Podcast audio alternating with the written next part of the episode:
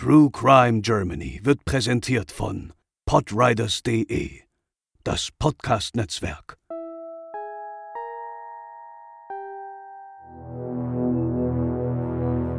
(1933). Die Nationalsozialisten ergriffen die Macht in Deutschland, die Nachwirkungen der Weltwirtschaftskrise waren deutlich spürbar und in Norddeutschland verschwanden auffällig viele junge Burschen. Schlossen Ermittlungen zunächst Fremdeinwirkungen aus, stieß man schon bald auf die Spuren eines Serienmörders. Heute bei True Crime Germany, der Sandmann.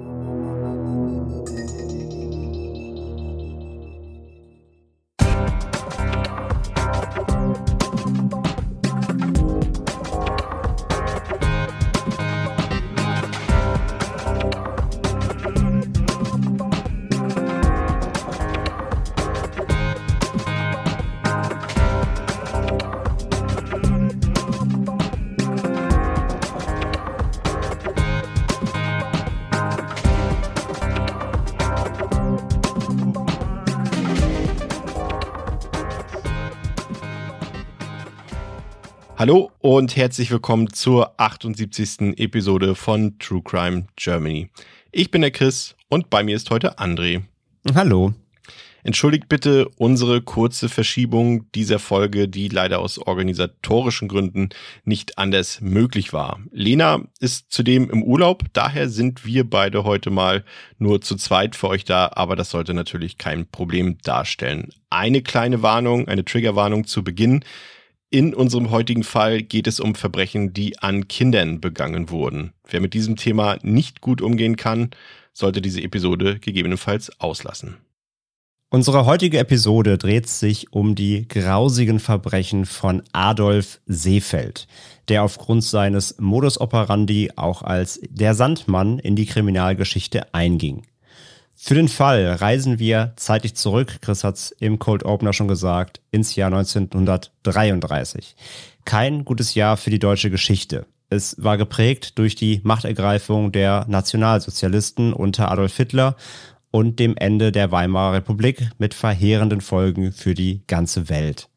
Unter anderem wurde im März 33 in Dachau das erste Konzentrationslager in Deutschland errichtet. Der Frieden nach dem Ersten Weltkrieg sah seinem Ende entgegen. Wirtschaftlich und gesellschaftlich konnte man weltweit, aber auch in Deutschland, weiterhin die Folgen der Weltwirtschaftskrise mit ihrem Ursprung 1929 spüren.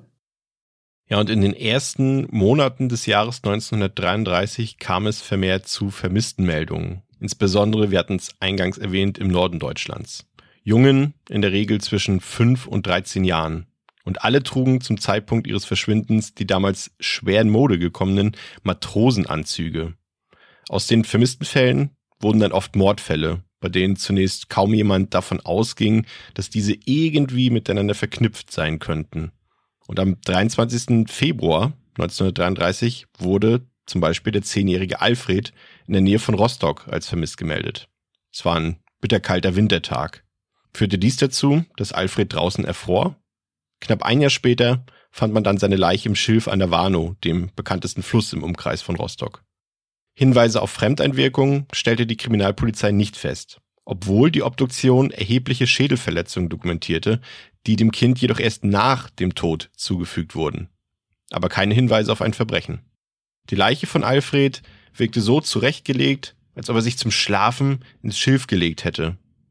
Wurde es Alfred zum Verhängnis, dass er die damals so beliebten Zigarettenbildchen gesammelt hatte? Dafür hätte er wohl alles getan, hat seine Mutter gesagt. Und so war es vermutlich auch kein Zufall, dass genau solche Bilder neben seiner Leiche gefunden wurden.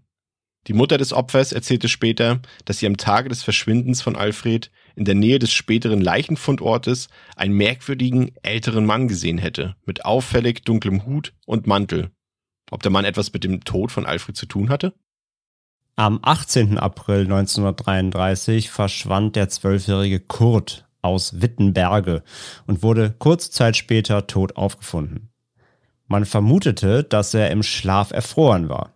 Am 2. November 1933 wurde im damals von knapp 5500 Einwohnern belebten Grabow bei Ludwigslust, Mecklenburg-Vorpommern, der ebenfalls zehnjährige Ernst als vermisst gemeldet. Er war auf dem Weg zu einem Jahrmarkt, kehrte jedoch nie nach Hause zurück. Zehn Tage später fand ein Jäger den leblosen Körper des Jungen in einem Waldgebiet in der Nähe von Ludwigslust. Dieser dachte zunächst, dass der Junge schlafen würde, was sich als Irrtum herausstellte. Ernst war leider tot. Er lag auf dem Rücken. Er trug seinen Matrosenanzug, der wie neu aussah. Seine Mütze war ins Gesicht gezogen. Die Polizei stellte auch hier kein Fremdverschulden fest. Man ging davon aus, dass Ernst nach dem Jahrmarktbesuch so erschöpft war, dass er sich zur Erholung hinlegte, einschlief und schlussendlich erfror. Damit war dieser Fall vorerst als erledigt zu den Akten gelegt. Ein Verbrechen wurde auch hier eben ausgeschlossen. Am 16. Januar 1934 wurde dann der neunjährige Hans in Lübeck als vermisst gemeldet. Auch seine Leiche wurde vier Wochen später in einer Anpflanzung von jungen Kiefern gefunden. Die Gerichtsmedizin stellte später fest, dass Hans einem Herzversagen aufgrund übermäßiger Nahrungsaufnahme erlag. Ein ziemlich seltsamer Befund, meiner Meinung nach. Hans Schulfreunde wurden daraufhin befragt. Einer behauptete, Hans, der hatte eine Verabredung mit einem Mann, der ihm Schokolade schenken wollte. Ein anderer Junge erzählte von einer Begegnung mit einem alten Mann, der ihn um Hilfe bat und ihm auch eine Belohnung versprach. Dafür müsse er nur in den Wald kommen. Was der Junge zunächst auch tat ehe er dann doch Angst bekam und flüchtete. Und genau an jener Stelle im Wald wurde dann später Hans Leiche gefunden. Friedrich liegend, im frischen Matrosenanzug, ihr kennt es bereits, als ob er sich zum Schlafen gelegt hätte. Wie schon Ernst und Alfred zuvor. Ja, und eine Verbindung zwischen den Todesfällen der Kinder sah man auch in der Folge nicht. Ende September 1934 verhielt sich der siebenjährige Günther in Uranienburg bei Berlin merkwürdig gegenüber seiner Mutter. Er wollte nicht zum Spielen an die frische Luft gehen, da draußen ein Mann auf ihn lauern würde, der ihn entführen wolle. Die Mutter hielt das für eine typische Kinderfantasie und am 2. Oktober 34 meldete sie ihren Sohn bei der Polizei dann als vermisst. Eine Zeugenbefragung ergab, dass Günther in Begleitung eines älteren Mannes gesichtet wurde. Dabei trug das Kind, keine Überraschung, einen Matrosenanzug. 27 Tage später wurde die Leiche des Kindes von Spaziergängern in der Nähe von Oranienburg dann entdeckt. Aufgrund der schon fortgeschrittenen Verwesung ließ sich eine genaue Todesursache nicht mehr feststellen. Was hier auch aufgrund des noch nicht vorhandenen technischen Fortschritts damals niemand ahnte, ist, dass der Anblick von Günthers Leiche kein Zufall war. Denn auch er lag in einer typischen, friedlichen Schlafhaltung im Grünen, wie alle Kinder zuvor. Ebenfalls Mitte Oktober 1934 verschwanden der fünfjährige Arthur und der sechsjährige Edgar aus Neuruppin. Und die Leichen der beiden Kinder wurden etwas später im Rahmen einer großen Suchaktion in einem Nadelbaumgebiet gefunden. Die Körper der beiden Kinder waren eng umschlungen und neben den Kindern waren Fliegenpilze platziert. Hinweise auf Fremdeinwirkung gab es wiederholt keine. Dafür befanden sich Spuren von diesen Fliegenpilzen am Mund von Arthur. Man ging davon aus, dass die beiden Jungen von den giftigen Pilzen im Wald aßen und an den Folgen verstarben. In Schwerin wurde der Staatsanwalt Wilhelm Beusch auf die Fälle aufmerksam und erkannte bzw. vermutete als erster eine Kausalität zwischen den Todesfällen der Kinder. Er zweifelte vor allem die Todesursachen an. Aus seiner Perspektive war hier ein Kindermörder am Werk, ein Serienmörder. Beweisen konnte er das jedoch noch nicht. Also sammelte er Informationen und Akten zusammen, ging nach Berlin und traf dort auf einen alten Bekannten unserer Podcast-Reihe. Er wandte sich an keinen geringeren als Regierungs- und Kriminalrat Ernst Gennert, der in seiner Amtszeit in Berlin nicht nur einmal für Furore und Fortschritte in der Kriminaltechnik sorgte. In der Zwischenzeit, in den ersten Wochen des Jahres 1935, verschwanden jedoch bereits mit Hans Joachim und dem kleinen Heinz zwei weitere Kinder im Nordosten des Landes. Ja, Beusch, Gennert und auch der Kriminalrat Lobbes aus Berlin, die zweifelten nun gemeinsam an den bisherigen Erkenntnissen. Ein großes Rätsel ergaben vor allem die verstreuten Tatorte zwischen Lübeck und Berlin. Zu denen gab es wirklich wenige Zeugen, die das Auftreten des erwähnten älteren Mannes, also dem mit dunklem Hut und Mantel, bestätigen konnten. Dennoch wurde im März 1935 ein 40-jähriger Handelsreisender festgenommen. Nachweislich befand er sich zu den Tatzeitpunkten in der Nähe einiger Leichenfundorte. Die Kripo zeigte sich sicher in dem Glauben, nun den Kindermörder gefunden zu haben, der jedoch seine Unschuld beteuerte, ehe er sich am nächsten Tag in seiner Zelle erhängte. Ein stillschweigendes Geständnis oder pure Verzweiflung? Ja, die Antwort darauf kam ein paar Tage später, als mit dem Schüler Gustav aus Wittenberge in Brandenburg das nächste Kind als vermisst gemeldet wurde. Gustavs Leiche wurde kurze Zeit später an jenem Ort gefunden, an dem im Frühjahr 33 auch die Leiche von Kurt auftauchte. Wieder gab es Zeugen, die einen älteren Mann in Begleitung des Jungen gesehen haben wollten. Dann erinnerten sich zwei Polizeibeamte unabhängig voneinander an ältere Fälle. 1928 hatte ein älterer Mann namens Adolf Seefeld einen Jungen in den Wald gelockt. 1930 wurde nach ähnlichen Vorkommnissen ein Uhrmacher festgenommen. Auch hier fiel der gleiche Name wieder, Adolf Seefeld. Aber wer war Adolf Seefeld? Ja, dieser Adolf Seefeld wurde 1870 in Potsdam als das letzte von insgesamt sieben Kindern geboren. Seefelds Vater kam später in eine Anstalt, wo er auch starb, denn er war schwerer Alkoholiker. Und die Mutter war vor allem dafür bekannt, dass sie sich regelmäßig mit wechselnden Männerbekanntschaften traf. Seefeld selbst wurde angeblich im Alter von zwölf Jahren von zwei Männern sexuell missbraucht. Er wuchs angeblich ohne jede Form von Liebe und Zuneigung auf, was gleich vorweg gesagt seine Taten natürlich in keiner Weise rechtfertigen oder irgendwie begründen soll. Später absolvierte er nach seiner Schulzeit dann eine Ausbildung durch einen Uhrmacher in der Reparatur von Standuhren und Taschenuhren, ehe er anschließend des Öfteren dann den Wohnort wechselte.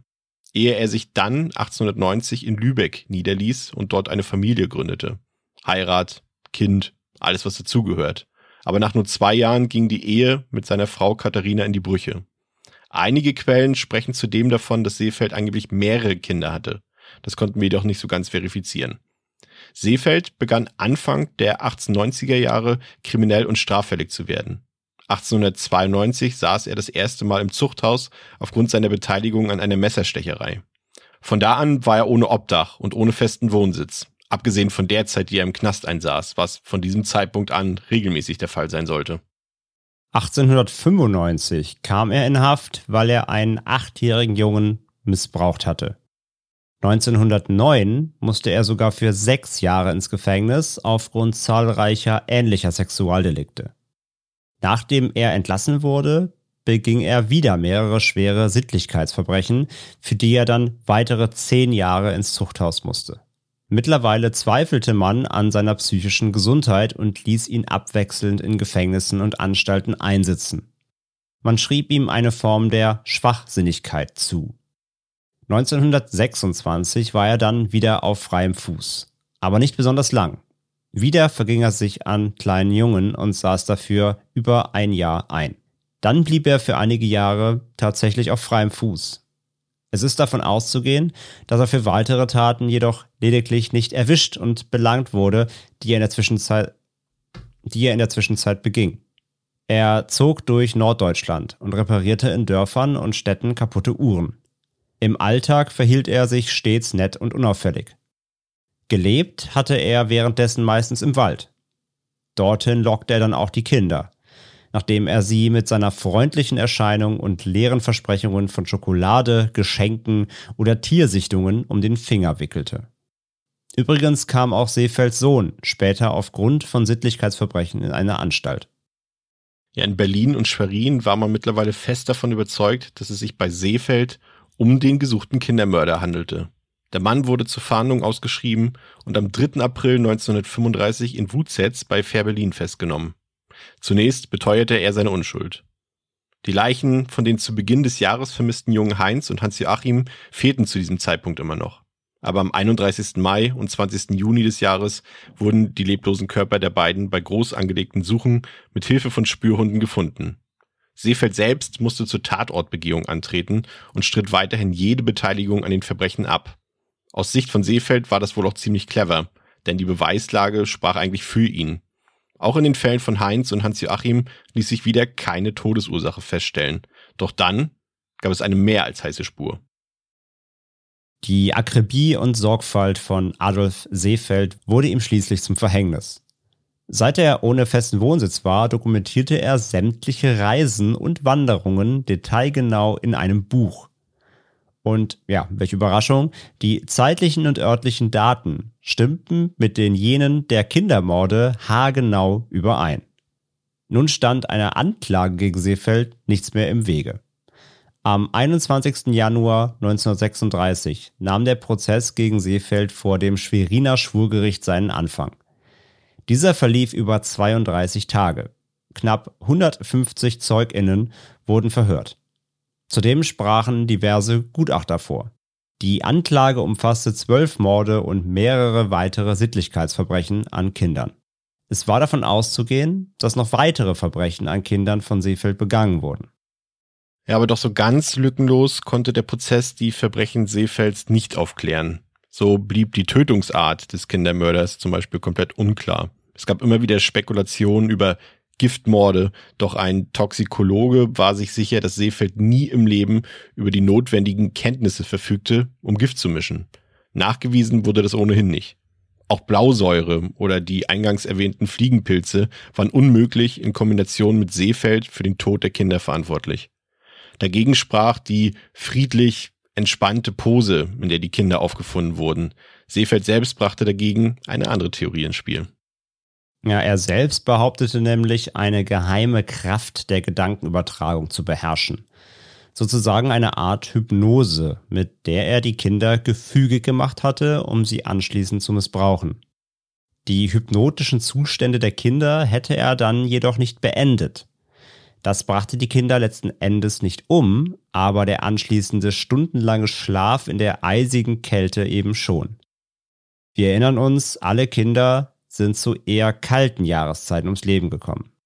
Letztlich konnte dieses Vorgehen weder widerlegt noch bewiesen werden. Dass Seefeld für den Tod der Kinder verantwortlich war, aber schon. Und so wurde Seefeld in diesem Indizienprozess am 22. Februar 1936 wegen zwölffachen Mordes zwölfmal zum Tode verurteilt.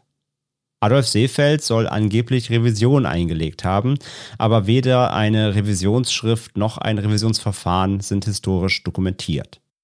Doch vor der Verkündung des Urteils wurde Seefeld zur Gestapo gebracht, da ihm kommunistische Tätigkeiten nachgewiesen wurden. Bei der Gestapo gestand Seefeld dann unter Folter, eine übliche Methode bei der Gestapo damals, angeblich noch weitere Kindermorde durch Vergiftung. Die erfahrenen Berliner Kripo-KollegInnen hielten diese Behauptung der Gestapo jedoch für großen Unsinn. Ohnehin nutzten die Nazis Seefeld für ihre eigene Propaganda gegen Homosexuelle und auch gegen Landstreicher aus. Kritik an der mangelhaften Polizeiarbeit dagegen ließ man gar nicht zu. Am 23. Mai 1936 wurde Adolf Seefeld dann mit dem Fallbeil in Schwerin hingerichtet. Zuvor bekam er seine Henkesmahlzeit, die aus einem gebratenen Hähnchen und einem Nachtisch bestehend aus Äpfeln in Mandelteig bestand. Nach der Auftischung des Hauptgerichtes musste sich der Mörder jedoch in Anbetracht des toten Fleisches übergeben. Durchgeführt wurde die Enthauptung übrigens letztlich durch Scharfrichter Karl Gröbler, André. Ja, kurz zur Begriffserklärung. Ein Scharfrichter ist eine ja, seit dem Mittelalter bekannte Bezeichnung für den Vollstrecker einer Todesstrafe oder auch anderer Gerichtsurteile. Den Begriff werden die meisten sicher von euch kennen und schon mal gehört haben. Das Wort scharf in Scharfrichter leitet sich dabei tatsächlich von der Schärfe der Werkzeuge des Scharfrichters ab, nämlich entweder dem Richtbeil oder dem Richtschwert, mit dem die Verurteilten damals enthauptet wurden. Alternative Namen für den Scharfrichter waren früher auch Nachrichter oder Carnifex. Später wurde dann eher der Begriff Henker auch geprägt. Das Scharfrichteramt hielt mit der Professionalisierung, kann man sagen, des Strafvollzugs im 13. Jahrhundert Einzug, als man versuchte, die Rechtsprechung in die Hand des Staates zu bringen. Bis dahin standen sich im Akkusationsprozess Kläger und Beklagte noch gleichberechtigt gegenüber. Mit der Bildung des Gewaltmonopols seitens des Staates lag der Fokus aber nun darauf, ein Geständnis der oder des Angeklagten zu hören, was in Ausweitung von Foltermethoden resultierte. Ich musste übrigens in diesem Zusammenhang in meiner eigenen Vergangenheit nachforschen, André. Es äh, war so, dass ich mich erinnern konnte, mal in einer also in tiefster Kindheit, in einer Karl Gräbler oder Karl Gröbler Straße gewohnt zu haben. Und äh, das äh, Spezielle daran ist, dass die Straße später umbenannt wurde in Scharfrichterstraße. Ach, sieh an. Ja, aber es stellte sich heraus, dass es tatsächlich Karl Gräbler war und das war jemand ganz anderes und der hatte nichts mit Karl Gröbler zu tun, aber trotzdem sehr knapp, knapp daneben. Knapp daneben, ja. Aber dieser Karl Gröbler, das war eben ähm, einer der bekanntesten Scharfrichter Deutschlands. Der 1868 in Magdeburg geborene Gröbler war Musiker, Postbeamter und Pferdemetzger, bevor er dann 1906 Scharfrichter wurde und zuvor bei Lorenz Schwyz anlernte. Seine kräftige, breitschultrige Statur half ihm bei seinem Beruf natürlich immens. Und in seinen 30 Dienstjahren richtete er mindestens 144 Menschen hin. Zuerst mit dem Richtball, später dann, wie auch im Fall bei Seefeld, mit der Guillotine. 1925 richtete Gröbler auch den bekannten Serienmörder Fritz Hamann hin. Der Philosoph Theodor Lessing gab Gröbler im Anschluss den Spitznamen der Rote Richter.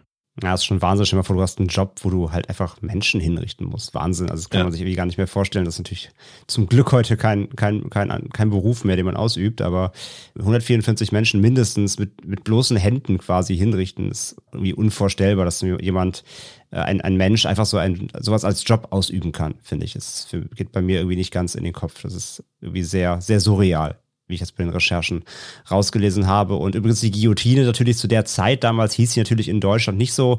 Äh, Adolf Hitler ließ das Eindeutschen, also in Deutschland sagte man Fallbeil auch dazu. Guillotine kam natürlich aus Frankreich. Ja, aber zurück zum Fall.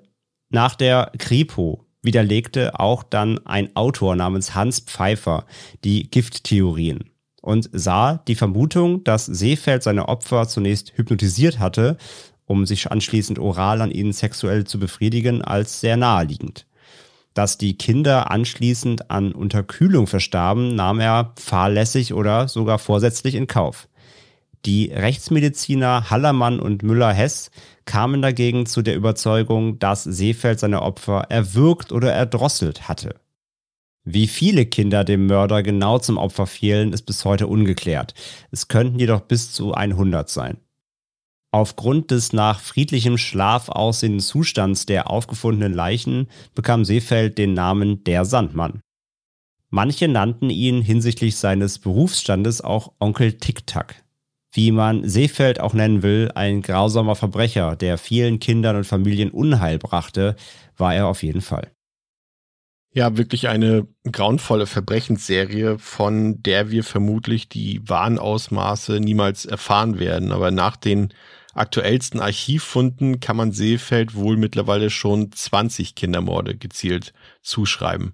Mich hat der Fall, obwohl er schon so lange zurückliegt, doch ganz schön mitgenommen, weil es nach langer Zeit auch mal wieder ein Fall aus meiner Heimat, aus Mecklenburg-Vorpommern äh, ist und ich viele der Orte, aus denen die Jungs auch verschwunden sind oder auch gefunden wurden, persönlich kenne. Und ich glaube, das macht dann noch etwas mehr mit einem. Ja, Verbrechen an Kindern bewegen ja einen ohnehin immer noch mal ein bisschen mehr. Das liegt, glaube ich, einfach in der Natur. Wir hatten ja hier auch schon Fälle wie, wie der Feuerteufel von Volkhofen und sowas. Das äh, geht irgendwie noch mal ganz anders in Mark und Bein über. Und die Vorgehensweise von Seefeld hier, wie auch immer sie dann im Detail ausgesehen hat, ist halt besonders perfide und irgendwie halt mysteriös. Und man kann sich natürlich auch die Frage stellen, warum man Seefeld überhaupt wieder unter die Bevölkerung gelassen hat, wenn man seine psychiatrischen Gutachten eben kannte und ja auch wusste, dass er ein Wiederholungstäter war. Und vielleicht hätte man ja auch wirklich einige der Verbrechen so noch verhindern können.